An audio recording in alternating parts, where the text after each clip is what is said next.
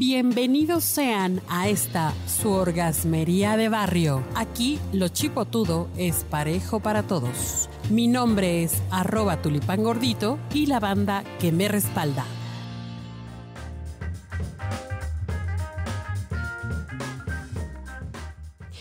Bueno, pues nos han comentado que de pronto esa chispa, esa emoción, esa, esas mariposas en el estómago, pues esa esa gana como que se va pues dispersando un poco, ¿no? Como que ya de pronto ya se va apagando esa llama de la Mars.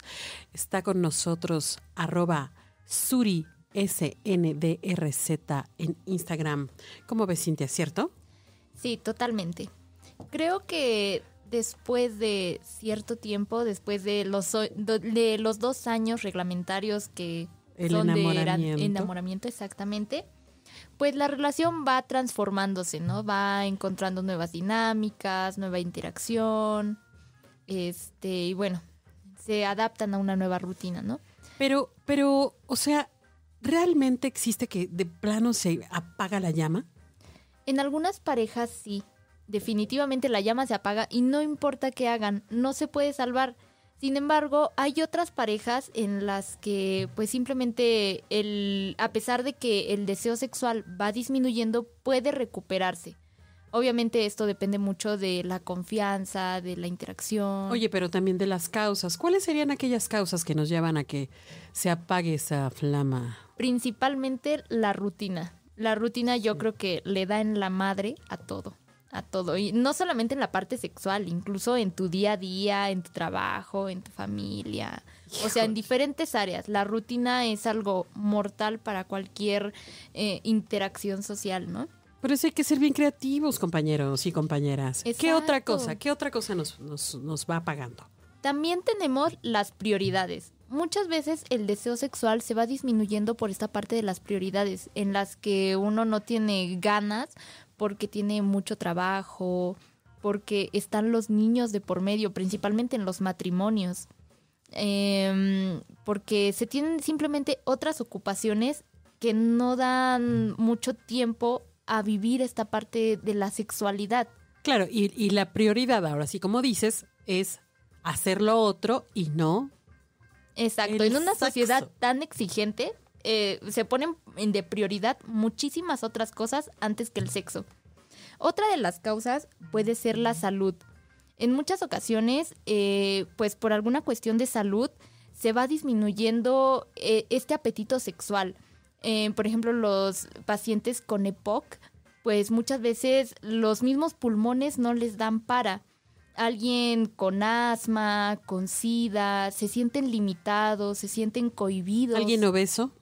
Alguien obeso también, que a veces tanto la condición física no se los permite como pues otras otras variantes, ¿no? alguien con diabetes.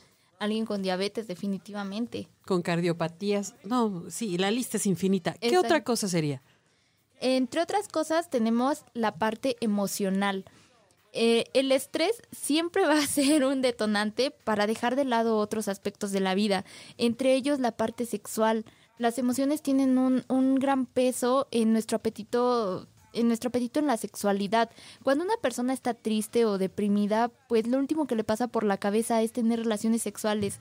O también cuando se tiene ansiedad, a pesar de que el orgasmo y el sexo son pues lo que antidepresores. lo que te puede sacar de ese hoyo, Chihuahua. Exactamente, pero esas mismas emociones hacen que desde un inicio no se tengan ganas y simplemente no te pasa. Lo último en lo que piensas es en fantasías sexuales. Bueno, ¿y qué, qué podemos hacer? Primero sería, yo creo, ubicar qué es lo que te está llevando a que esta llama se apague. Yo diría, eso sería como primero. Segundo, también ubicar qué onda, hasta dónde quieres llegar con esa pareja. Exacto, y también depende mucho de la madurez que tiene la relación, ¿no? Hay personas que tienen la flexibilidad de experimentar nuevas cosas. Las parejas swinger, por ejemplo, eh, depende mucho de cuánta confianza tienes en las emociones de tu pareja. Una persona que, o bueno, una pareja cuya relación tiene una fuerte carga de celos, pues obviamente no va a permitir que su, que su pareja interactúe con otras personas, ¿no? Pero habría que buscar alternativas. Pensemos entonces, ¿cómo es la relación de la pareja que estamos construyendo? A lo mejor no vamos a intercambiar parejas, pero sí podemos jugar. Sí podemos meter a nuestra vida cotidiana sexual alguna otra cosa, los, los juegos, los juguetes, las películas, no sé, ¿no? toda una variedad de situaciones, ¿no? Pues sí, yo creo que eso se debería hacer desde el principio con una pareja, ¿no? Y eso también es parte de el autoconocimiento. Perfecto. Sí.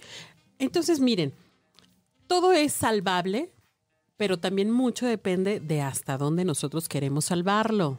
Ahí ustedes hagan un examen de conciencia. Chequen qué onda, qué es lo que quieren como pareja, qué es lo que su quieren. dinámica? Cómo es su dinámica, qué es lo que quieren en lo individual y entonces apuesten por salvarlo, identificando cuáles de estas causas son las que los están llevando como a que se apague aquel, aquel fuego. Aunque dicen que. Esa llama pasional. Aunque dicen que donde hubo fuego, cenizas quedan, ¿eh?